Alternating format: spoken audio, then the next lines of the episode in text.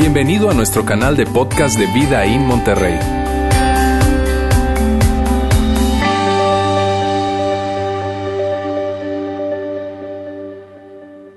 Hoy en nuestra sociedad, como, como cultura y como sociedad en Monterrey, en México y yo diría en todas partes del mundo, estamos experimentando niveles de miedo y ansiedad como nunca antes vistos.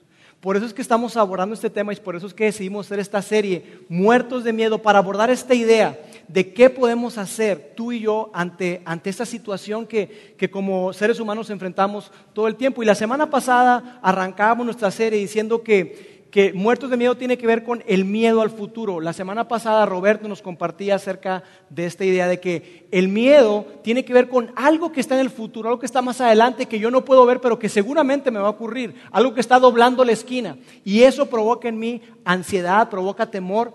Y, eso fue lo que la semana, la semana pasada estuvimos abordando. Esta semana hablaremos acerca de la perpetua ansiedad del presente. ¿Qué podemos hacer tú y yo? Porque vivimos continuamente en ansiedad y la próxima semana estaremos abordando el problema del pasado. ¿Por qué? Porque mira, aunque decimos que el miedo tiene mucho que ver con el futuro, la realidad es que su raíz en muchas ocasiones tiene que ver con algo que está dentro de nosotros, algo que está en el pasado, algo que nos ocurrió, algo que sucedió y que definitivamente hace que nosotros veamos la vida y abordemos las cosas de, cierta forma.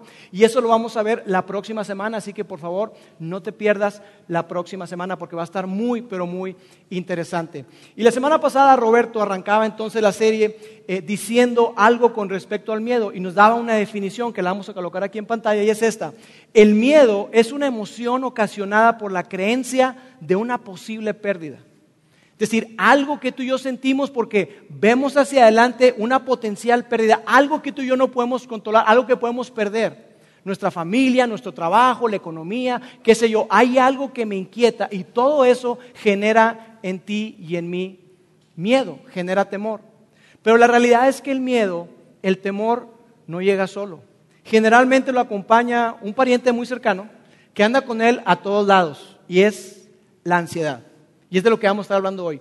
El miedo no llega solo, siempre está acompañado con preocupación, con ansiedad. Ahora, los niveles de ansiedad el día de hoy son súper, pero súper altos. De hecho, hay estudiosos, sociólogos, gente que, estudia el comportamiento humano, que dice que, la generación de hoy es la generación en la historia de la humanidad más ansiosa. Imagínate eso. Y, y, hay estudiosos que dicen que específicamente la generación millennial, estos nacidos entre el 82 o los 90 por ahí, que específicamente esa generación, que ya son muchos de ustedes, está experimentando niveles de ansiedad muy, pero muy altos. Y me gusta cómo lo, describe un autor que se llama Hugh McKay, y él dice lo siguiente, somos una sociedad que vive en la epidemia. Fíjate bien, él habla de esto como una epidemia. Somos una sociedad que vive en la epidemia de ansiedad, obesidad y depresión. ¿No estarías de acuerdo conmigo en que si vemos hoy a nuestra cultura, en nuestra sociedad, estas tres cosas están presentes?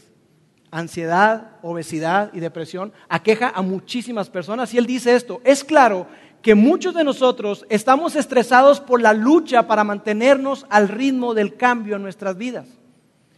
Y una de las consecuencias es la ansiedad. Entonces, lo que este autor está diciendo es que hoy en día vivimos con un ritmo tan vertiginoso, tan rápido, que, estamos luchando tú y yo por al menos mantenernos al ritmo. Y que todo eso, eh, el, querer eh, llevar el ritmo de la vida, hace que tú y yo vivamos con muchísima ansiedad, con muchísima preocupación. Ahora, quizá tú digas, mira, la verdad es que yo no me considero una persona ansiosa, pero probablemente tú vives rodeado o cerca de alguien o conoces a alguien que sí vive con ansiedad, que sí vive con preocupación. Si tú eres papá de un adolescente, como en mi caso, que tengo dos hijas en la adolescencia, quizás has escuchado la estadística o la has leído de que los adolescentes hoy, en edades secundaria, finales de secundaria o a nivel preparatoria, están experimentando unos niveles de ansiedad tan altos que en los años 50 los meterían a un hospital psiquiátrico.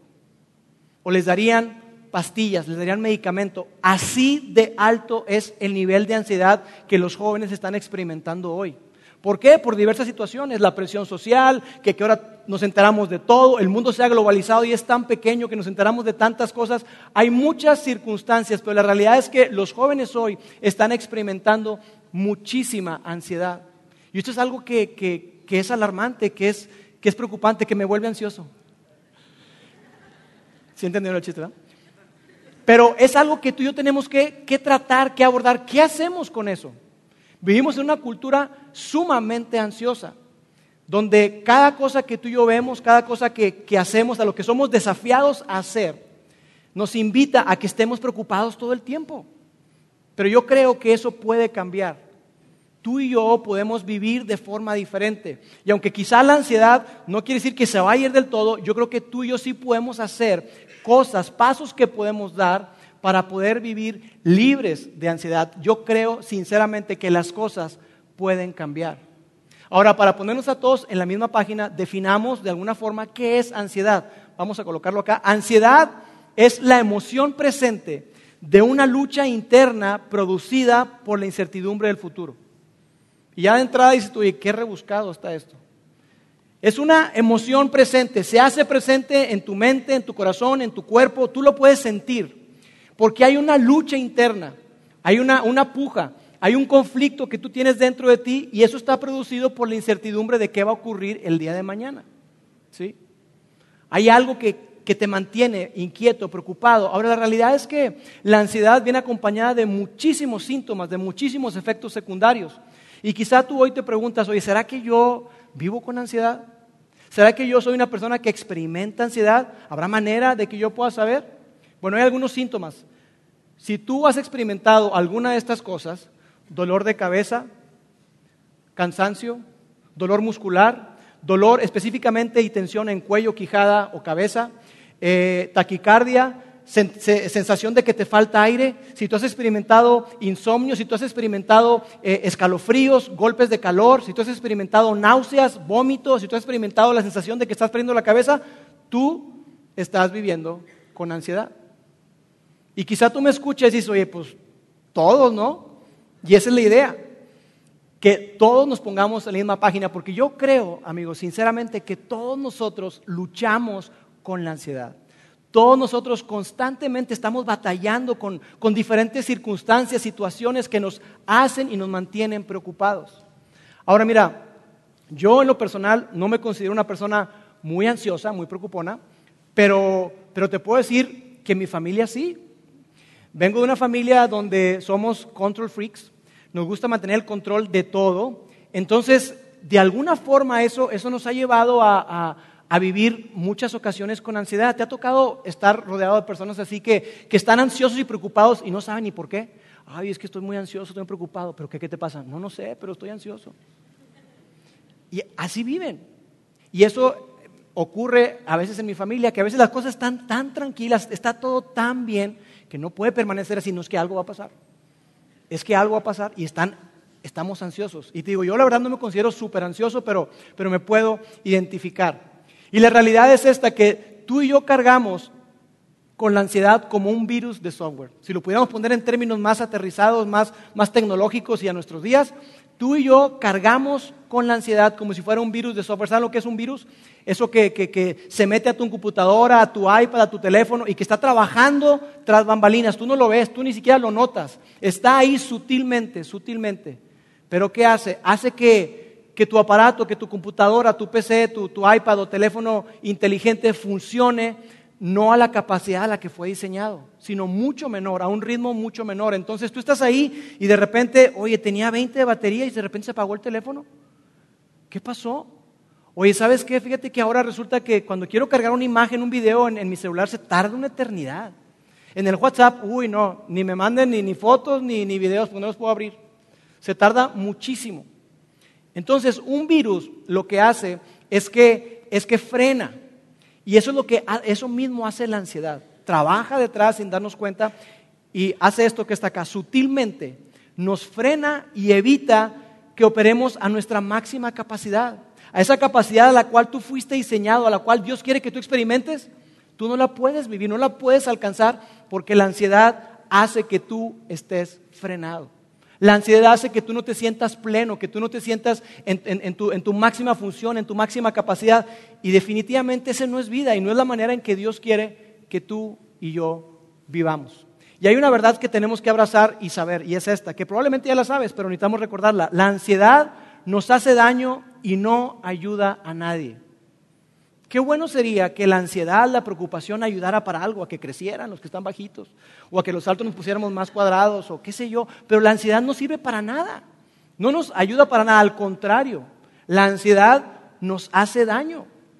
Y es algo que tú y yo tenemos que darnos cuenta, porque no es algo que, al tú ver esto, no es algo que digas tú, oye, nunca lo había visto así, claro que lo sabes, claro que lo sabemos, pero sin embargo seguimos viviendo de la misma forma. Y estamos cargando con ansiedad a todos lados. Y mira, para ilustrarlo, yo quiero enseñarte una, una roca, una piedra, que aquí dice la palabra ansiedad. Y quiero que de alguna forma podamos ejemplificar esto, que nos podamos identificar. ¿Por qué? Porque esta piedra que representa ansiedad representa una preocupación. Y tú y yo andamos cargando con muchísimas preocupaciones. Solamente traigo una roca o una piedra, pero puede ser que tú traigas un montón o que yo traiga un montón. Y lo que hacemos es que esta ansiedad la llevamos a todos lados. Y vamos al trabajo, vamos a la escuela, vamos a la oficina, la llevamos a nuestra relación, la llevamos al matrimonio, la llevamos con nuestros hijos y estamos preocupados y ansiosos todo el tiempo. Pero lo que tú y yo hacemos es que no queremos que nadie la vea. Yo no quiero que nadie se dé cuenta que yo estoy ansioso. Entonces lo que yo hago es que yo la coloco la coloco en un, en un backpack. Y ahí guardo mi ansiedad, ahí guardo mi preocupación. Y entonces ando, ando cargando con, con esa ansiedad. Y la llevo a todas partes. Cargado, lleno. Y esto se siente, se siente pesado. Si yo voy a estar hablando durante 30 minutos más con esto aquí en el hombro, va a llegar un momento en que, en que mi espalda, que estoy lastimado de la espalda baja, lo va a resentir. Pero así andamos tú y yo. Entonces, ¿qué hacemos con la ansiedad? ¿Qué hacemos? La realidad, ¿sabes qué, cuál es? Que tú y yo no sabemos qué hacer con ella. Sabemos que nos hace daño, sabemos que nos lastima, sabemos que no sirve para nada, pero de alguna forma tú y yo cargamos con la ansiedad. Y me gusta la manera en que, en que una, una, persona lo, lo, lo describe. Dice que, que la ansiedad y la preocupación es como una mecedora. Es como una mecedora porque te da algo que hacer, pero no te lleva a ningún lado. Y ahí estás tú, mucho movimiento, pero nada de avance, ¿verdad? Y eso es lo que a veces ocurre con la ansiedad. Estamos ahí moviéndonos, preocupados, dándole vuelta a nuestra mente, pero no llegamos a nada, no resolvemos absolutamente nada. Entonces, ¿qué hacemos con la ansiedad? Pues soltarla. ¿Te han dicho eso? Oye, ya, deja de estar preocupado, deja de estar ansioso. Y tú, si supieras. Si estuviera viviendo lo que yo estoy viviendo, estuviera atravesando lo que yo estoy atravesando, no me diría eso. Él porque tiene tal o cual cosa o lo que sea. Pero nos dicen eso y tú y yo sabemos que estamos cargando con algo que, que no nos lleva a ningún lugar, que no nos deja bien parados. Y hoy yo quiero compartir contigo dos pasajes que se encuentran en la Biblia y voy a dejar esto de ladito para no lastimarme bueno, lo voy a poner aquí, en realidad nunca hacemos eso, nunca nos la quitamos, la tenemos cargando todo el tiempo, pero por cuestiones de mi espalda, le voy a dejar ahí tantito. Quiero que veamos dos pasajes en la Biblia que se encuentran en el Nuevo Testamento, donde ahí podemos ver tú y yo qué es lo que se nos dice con respecto a la ansiedad. Y es muy interesante porque mira, estos escritos, estos pasajes los escribieron dos personas. Uno de ellos es un hombre llamado Pedro, y seguramente tú has escuchado acerca de Pedro. Pedro fue uno de los discípulos de Jesús, uno de los seguidores de Jesús, uno de los apóstoles y fue de las personas más cercanas que estaban con él. Y Pedro, él pudo escribir acerca de la ansiedad y la preocupación y qué hacer con ella. Y otro hombre llamado Pablo, que, que incluso él era un hombre sumamente religioso, muy, pero muy preparado, pero que, que incluso al principio Pablo él estaba en contra del movimiento de los seguidores de Jesús. Él se oponía rotundamente, pero después se convirtió en un seguidor de Jesús. Y Pablo también escribió acerca de eso. Y es muy interesante, y la verdad es que puede sonarte loco, pero nosotros creemos que lo que ellos escribieron es la palabra de Dios. Lo que ellos escribieron en esos pasajes, nosotros creemos y estamos convencidos de que de alguna forma Dios inspiró a esas personas para escribir eso que, está registrado en la Biblia. Entonces es increíble porque esto es muy útil y es muy profundo no porque te lo diga un psicólogo, un buen hombre, alguien con una buena intención, lo cual es valioso, por supuesto que es valioso, pero es muy diferente cuando tú sabes que algo viene directamente de parte de Dios para ti y para mí, para nuestra vida. Y eso es lo que nosotros creemos, pensamos y abrazamos. Entonces yo quiero que, juntos podamos descubrir qué es lo que, lo que Pedro y Pablo dijeron. Vamos a empezar primero con Pedro en una carta llamada Primera de Pedro y dice así revístanse todos de humildad en su trato mutuo. Revístanse, pónganse, colóquense la ropa de humildad en su trato mutuo. Y cuando tú ves esto, dices, Lauro, ¿qué tiene que ver eso con la ansiedad y la preocupación? ¿No estamos hablando de la ansiedad? Porque sabes qué pasa? Que naturalmente tú y yo la humildad no la conectamos con la ansiedad. La humildad no la conectamos con la preocupación. La semana pasada veíamos una palabra que resuelve el miedo. Y decíamos que, el antídoto o, esa palabra que, que llega directamente al miedo es la palabra amor. Y que cuando tú y yo entendemos, creemos y abrazamos el amor de Dios para nosotros, a nuestras vidas, hecho, eh, eso echa fuera el temor. Y de esa forma decíamos, oye, ah, mira qué interesante, pero la verdad es que naturalmente tú y yo no lo conectamos, no conectamos el miedo con amor y de la misma forma no conectamos la ansiedad y la preocupación con la humildad. Pero Pedro nos va a decir por qué y cómo es que eso está conectado, vamos a verlo juntos. Dice, ¿por qué? ¿Por qué les digo que revístanse todos de humildad? Porque Dios se opone a los orgullosos, pero da gracia a los humildes. Y esto es algo que puede sonar difícil, duro, porque hablar de que Dios se opone, pero la realidad es que Dios está a favor, Dios extiende su gracia, su amor hacia aquellas personas que son humildes. Pero por otro lado dice que se opone, que se resiste. Y la palabra opone en el original es la que se usa en, términos militares, cuando un, grupo de, de personas, de país, se reunía para oponer resistencia, toda su fuerza, toda su capacidad la ponían para resistirse contra alguien más. Y eso es lo que está diciendo aquí, que Dios se opone a aquellas personas que son orgullosas. Aquellas personas que, que piensan que pueden controlarlo todo. Y sabes, cuando una persona es orgullosa, la persona, cuando somos orgullosos, no estamos orgullosos de traer el backpack cargando de las preocupaciones. El orgullo se demuestra porque tú y yo pensamos que lo podemos resolver. No, no, yo puedo con esta carga. Échenle más, échenle. Yo aquí puedo y, yo aquí me pongo y le doy y, y yo voy a poder con toda la carga. Yo puedo. Podemos pensar eso tú y yo. El orgullo te hace pensar eso exactamente. Pero es algo muy diferente. Hay una diferencia entre el orgullo y la humildad. ¿Cuál es la diferencia? Si lo decimos en términos sencillos, el orgullo dice, yo puedo. Yo puedo, yo lo puedo controlar. Yo puedo controlar la circunstancia que estoy enfrentando en mi vida. Yo puedo con, eso que estoy enfrentando en mi matrimonio, esa relación tan difícil con mis hijos, yo puedo. Eso que está ocurriendo en el negocio, yo puedo. Y la humildad, en contraparte, la humildad reconoce y dice, no puedo. No puedo. Y si somos honestos, tú y yo no podemos controlar nada. Tú no puedes controlar la vida de tus hijos. No puedes controlar ni tu propia vida. Tú no puedes controlar tu salud. Claro, puedes alimentarte bien, hacer ejercicio, pero tú no puedes evitar que llegue una enfermedad al 100% a tu vida. Tú no puedes. Tú no puedes controlar la economía. Tú no puedes controlar que se cancele el aeropuerto. Tú no puedes controlar que la economía se vaya para No podemos controlar eso. No podemos controlar eso. Hay muchísimas cosas que tú y yo no podemos controlar. Y quiero que veamos qué es lo que Pedro dice, qué es lo que tenemos que hacer tú y yo entonces. Dice así, humíllense pues bajo la poderosa mano de Dios, para que Él los exalte a su debido tiempo. Mira, cuando tú y yo entendemos la grandeza de Dios, que de alguna forma podemos vislumbrar, porque yo creo que jamás lo podremos comprender, pero cuando empezamos a entender y ver cuán grande es Dios, qué poderoso es Dios, eso hace más sencillo, más fácil que tú y yo podamos humillarnos, someternos, ponernos a disposición de Dios, hacer lo que Dios nos pide. De otra manera estaremos viviendo en orgullo diciendo, no, sí, pero yo, sí, pero yo.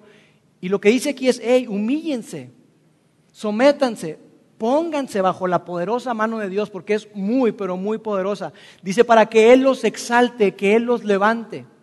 Y puede que hoy tú te sientas cabizbajo, que te sientas supercargado, a lo mejor con 20 backpacks. Pero Dios nos invita a que, hey, Él te va a exaltar. Él te va a sacar adelante. Y hay algo muy, pero muy determinante y muy clave aquí que dice a su debido tiempo. A su debido tiempo. ¿Y sabes qué ocurre? Que, que tú y yo somos una generación sumamente impaciente. Somos la generación del microondas, queremos todo, pero ya instantáneo. De hecho, es más, colocamos algún platillo instantáneo y nos quemamos. No tenemos la capacidad para esperar a que se enfríe tantito. Las palomitas, ay, te queman. Espérate tantito, 30 segundos más. No, no, no, ya, las quiero ya. Somos una generación muy impaciente y eso lo que provoca en nosotros es que tú y yo entonces, la manera en que actuamos, la manera en que nos comportamos y abordamos la ansiedad, es tener conversaciones internas donde decimos, Dios, ¿qué onda? Estoy orando, te estoy pidiendo. ¿No se supone que yo debería sentirme ya sin ansiedad? Me sigo sintiendo igual. No, esto no, esto no funciona. Y entonces vas con alguien ahí y dices, oye, estoy orando por tu situación. No, ni ores, eso no sirve. Oye, ¿por qué no? No ha pasado nada. No ha pasado absolutamente nada. ¿Por qué? Porque tú y yo somos una generación sumamente impaciente. Queremos que las cosas ocurran ya. Pero aquí dice que es a su debido tiempo. Yo imagino a Dios sonriendo y viéndonos y diciendo, hey, es que el debido tiempo no ha llegado. Espera, ten paciencia, aguanta, va a llegar. Y puede que ese debido tiempo para ti no sea después de este mensaje, no sea después de esta serie, no sea después de este, de este año que está terminando, no lo sé. Pero Dios tiene un debido tiempo que es perfecto para cada uno de nosotros.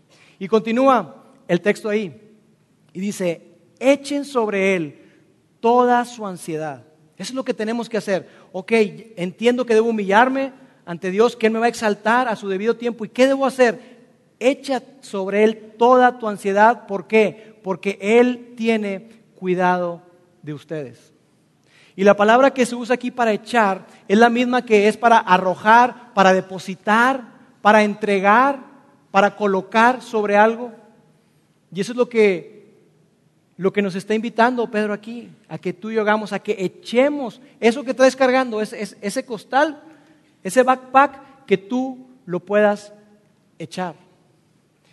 Hay algo que tú y yo tenemos que entender y es esto, la ansiedad proviene de cargar con algo que tú no deberías de cargar.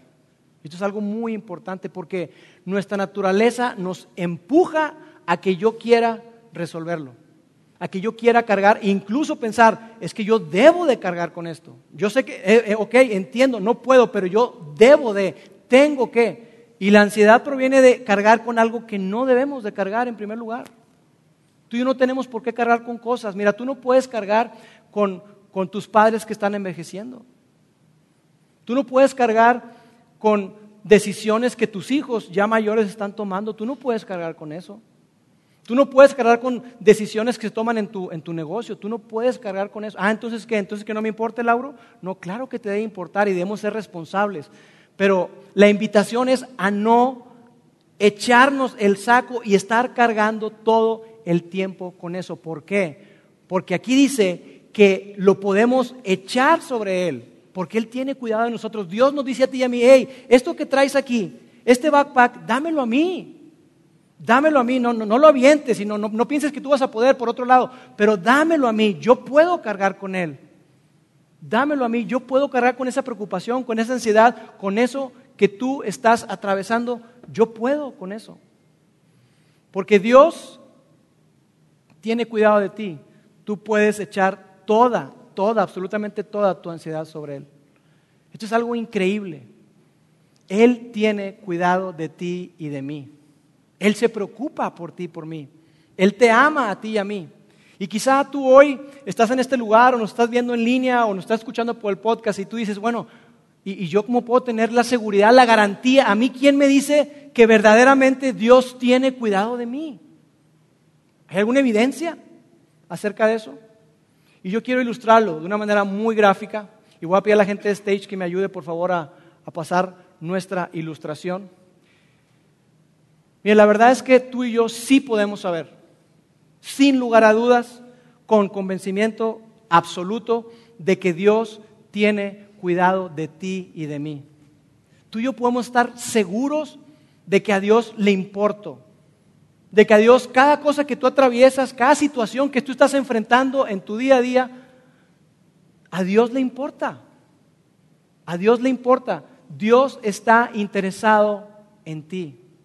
Y la evidencia más grande que tú y yo tenemos, muchas gracias muchachos, es la cruz.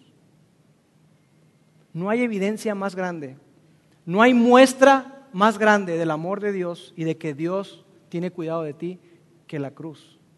Porque esto que está acá era un instrumento de muerte, una herramienta diseñada por los romanos para torturar y para castigar a aquellas personas que se rebelaban, aquellas personas que actuaban mal, aquellas personas que se sublevaban. Aquí los castigaban, los clavaban, los mataban, los asesinaban. Pero esta misma cosa, esta misma herramienta de tortura fue lo que Dios usó para demostrarte a ti y a mí que nos ama incondicionalmente. Y eso es increíble. Que Dios nos amó tanto y se identificó y fue tan empático con nosotros que habitó en la tierra como uno de nosotros. Y Él experimentó lo mismo que tú y experimentamos. Sed, hambre, sufrimiento, dolor, angustia, soledad, risa, alegría. Él experimentó todo.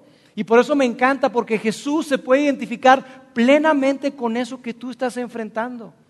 No es como que Él esté lejos o que él, él, no pueda sentir lo que tú estás sintiendo. Claro que Él lo sabe.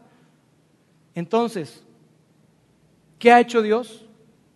Dios nos ha mostrado una vez por todas que nos ama y que tú y yo podemos confiar en Él. La cruz nos recuerda que Dios está dispuesto a llevar nuestras cargas. Qué gran verdad. La cruz nos recuerda a ti y a mí, es un recordatorio constante de que tú y yo podemos echar nuestras cargas en Él. Así que eso que tú estás enfrentando, esas preocupaciones que puedes tener en tu backpack, una enfermedad de un ser amado, la pérdida de trabajo, ¿qué te depara el futuro? ¿Alguna vez me iré a casar? ¿Alguna vez podré tener hijos? ¿Alguna vez podré tener la clase de vida que yo sueño tener? Todo lo que está aquí en tu backpack, que puede ser mucho más que esto, la invitación de Pedro, la invitación de Dios para ti, para mí, es decir, hey, ven, y echa toda tu ansiedad sobre mí, porque yo tengo cuidado de ti. Así que esto es algo increíble, algo que tú y yo tenemos que reconocer y abrazar y darnos cuenta. Cuando hacemos eso, ¿sabes lo que pasa? Que nuestra perspectiva cambia. Tenemos otra perspectiva de la vida, tenemos otra perspectiva de los problemas, tenemos otra perspectiva de la inseguridad y de todo lo que estamos enfrentando como sociedad el día de hoy. Y esta era una realidad para Pedro, una gran verdad para Pedro, porque cuando Pedro está escribiendo esto, Pedro pudo recordar las palabras de Jesús que dijo, vengan a mí todos los que estén trabajados y cargados, y yo les daré descanso. Y ese mismo Pedro que escuchó a Jesús decir eso, él pudo experimentar cómo fue que en, en el momento más crucial y determinante para Jesús, ¿sabes lo que hizo Pedro? Lo abandonó.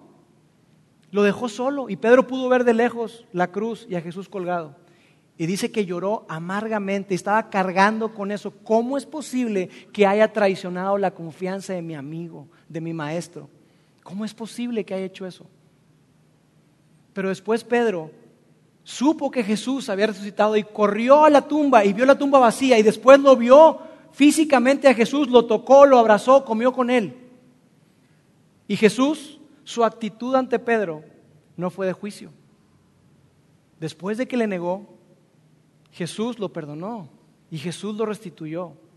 Y quizá haya hoy personas que se sienten como Pedro se sintió. Quizá tú, tú piensas o dices, sabes que es que yo he, negado mi fe, yo, yo he negado a Jesús muchas veces, yo no me he comportado a la altura, a, a la invitación que Él tiene para mí, a la vida, a la clase de vida que Él quiere que viva, yo no estoy viviendo así. Pero la invitación para cada uno de nosotros es, hey, ven, pon tus cargas aquí, pon tus luchas, pon tus malos hábitos, pon tus fracasos, todo colócalo aquí. Todas tus preocupaciones y toda tu ansiedad, échala sobre Él. Ahora, Pablo también habló acerca de este concepto, de qué hacer ante la ansiedad. Porque mira, quizá tú, tú veas y digas, mira, sí, suena muy bonito la ilustración de la cruz, qué chido y todo, pero en forma práctica, ¿cuál es el 1, 2, 3? ¿Qué tengo que hacer? Porque esto está así como que muy, muy espiritual y, qué padre, pero, pero en forma práctica, ¿qué tengo que hacer hoy? ¿Qué tengo que hacer el día de mañana? ¿Qué tengo que hacer cada día? Y Pablo nos habla acerca de eso. Y quiero compartírtelo. Está en una carta que escribió el apóstol Pablo a un lugar, a un grupo de seguidores de Jesús, en un lugar llamado Filipos. Entonces escribió esta carta llamada Filipenses y dice esto, no se inquieten por nada. ¿Qué hay que hacer? No te inquietes por nada. ¿Y tú en serio? Pues no hablamos de que no podemos. Pero Pablo no se queda ahí. Él dice, hey, no se inquieten por nada, y continúa, dice, más bien, en toda ocasión, todo el tiempo, en cada circunstancia, en cada cosa que tú estés enfrentando, en toda ocasión, con oración y ruego. Él dice, presenta tu necesidad, presenta tu situación, presenta tu ansiedad con toda oración y ruego. Lo que tenemos que hacer, la fórmula o la receta o el paso que tenemos que, que dar tú y yo para vencer la ansiedad es esto. Para vencer la ansiedad, echa tu ansiedad sobre Él, convirtiendo tu ansiedad en oración. Convierte tu preocupación, convierte tu ansiedad en oración. Y quizá tú estás acá y me dices, ¿en serio? ¿Es lo que me vas a decir? O sea que ore. Ya oré y no ha pasado nada. Ya he estado orando y no ha ocurrido nada. Eso es lo que me tienes que decir. Pero sabes, esto me recuerda a un principio que en las aerolíneas, cuando tú vas en un avión, te subes a un avión, te dan instrucciones, ¿no es cierto? De que si acaso ocurre algo, como por ejemplo un cambio de presión, va a salir unas mascarillas. Y hay personas que, quizás estén aquí que ni, ni saben porque nunca ponen atención, no son ansiosos.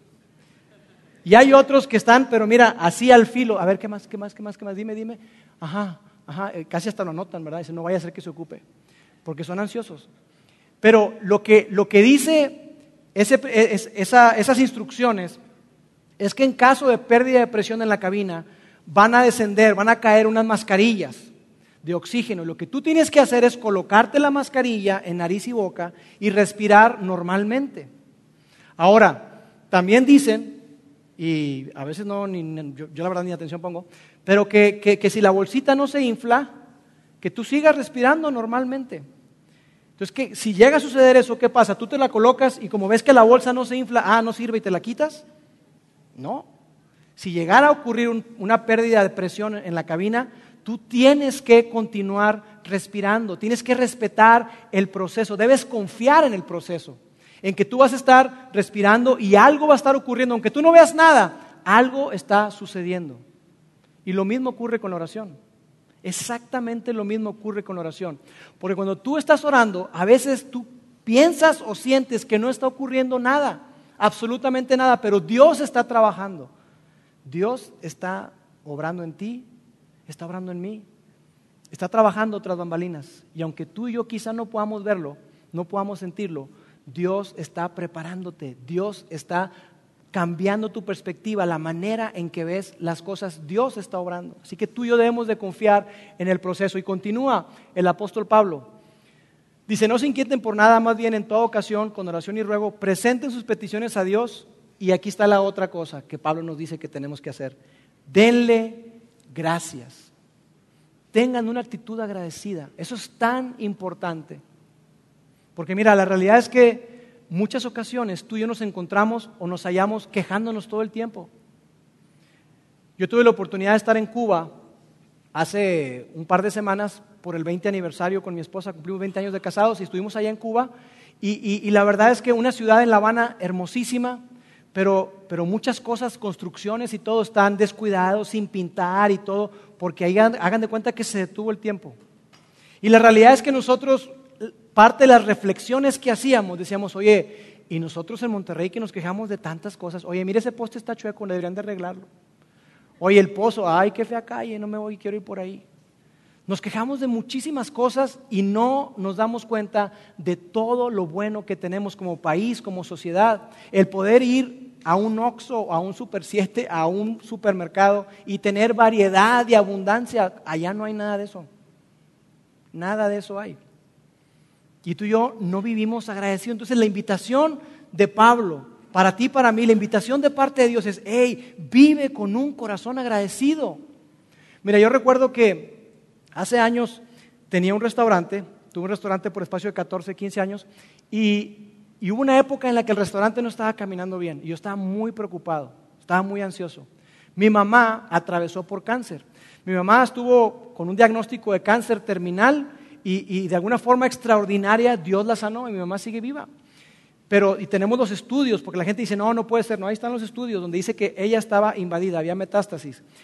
Pero ella que atravesó eso, su perspectiva cambió por completo, le, revolucionó la vida, le cambió la vida.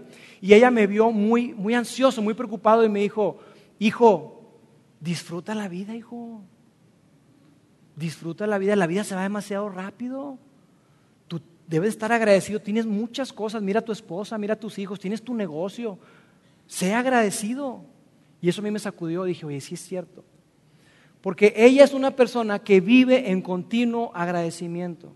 Y las personas que la conocen saben que ella es una persona sumamente optimista y positiva, a veces hasta de más.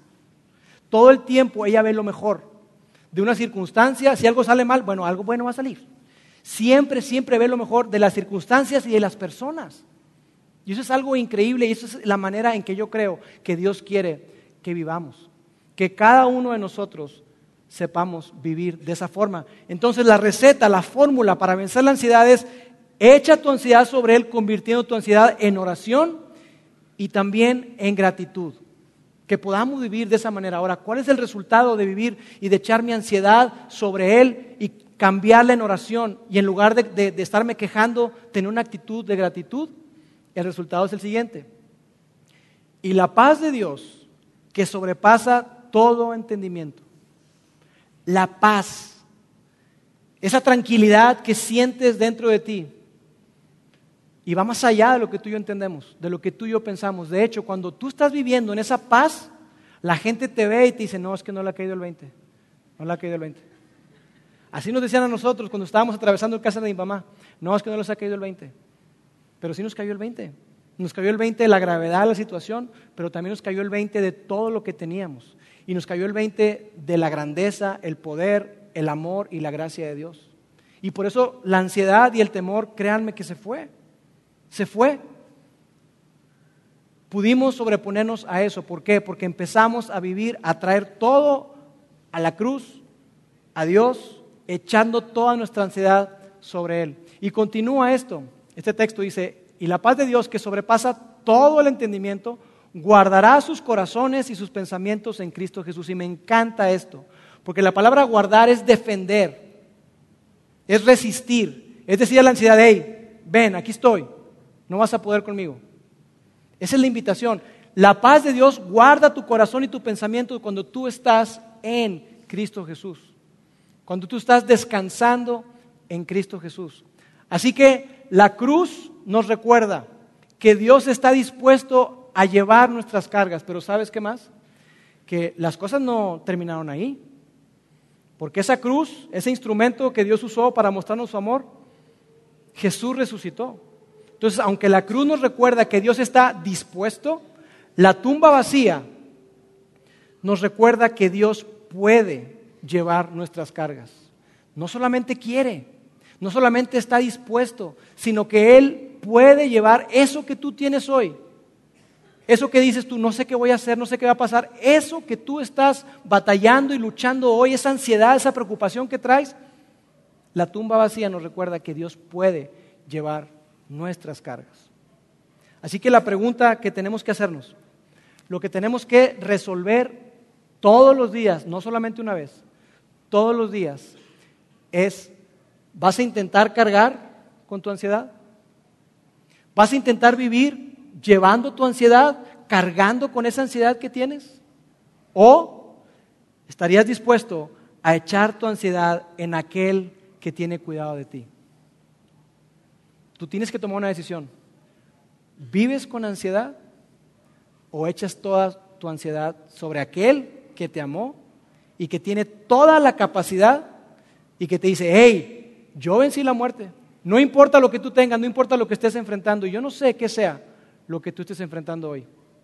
Porque amigos, no podemos evitar que la ansiedad y el miedo lleguen a nuestra vida. Eso no lo podemos evitar, es imposible. Eso va a llegar, te va a saltar la ansiedad, te va a saltar el temor, va a llegar a tu vida sí o sí. Pero tú y yo sí podemos decidir y evitar que controle nuestra vida. Y esa es la invitación para cada uno de nosotros. Decidamos hoy echar toda nuestra ansiedad, toda tu, preocupación, todo lo que traes cargando en tu backpack, déjalo ahí, déjalo en la cruz. ¿Por qué? Porque Dios ha mostrado su gran amor y te dice, yo tengo cuidado de ti, yo me preocupo por ti. Permíteme orar. Dios, te doy tantas gracias porque tú eres un Dios tan, pero tan bueno, que nos mostraste tu amor a través de lo que hiciste por nosotros, a través de Jesús en la cruz. Pero gracias porque hoy, al reconocer tu grandeza, tu poder, al venir delante de ti, podemos decirte, Dios, reconocemos hoy que no podemos. Reconocemos hoy que somos incapaces de controlar absolutamente nada, pero reconocemos que tú tienes el control de absolutamente todo y que tú todo lo puedes. Gracias porque nos invitas a echar toda nuestra ansiedad, toda nuestra preocupación, todos nuestros miedos y cargas en ti, porque tú tienes un increíble cuidado de nosotros. Gracias. Te amamos en nombre de Jesús. Amén. Gracias por haber escuchado este podcast de Vida en Monterrey. Si deseas escuchar estos mensajes en vivo, te invitamos a que nos acompañes todos los domingos a nuestro auditorio para más información sobre nuestra ubicación y horarios, entra a vidainmty.org o síguenos en nuestras redes sociales como Facebook, Twitter e Instagram. Nos vemos la próxima semana.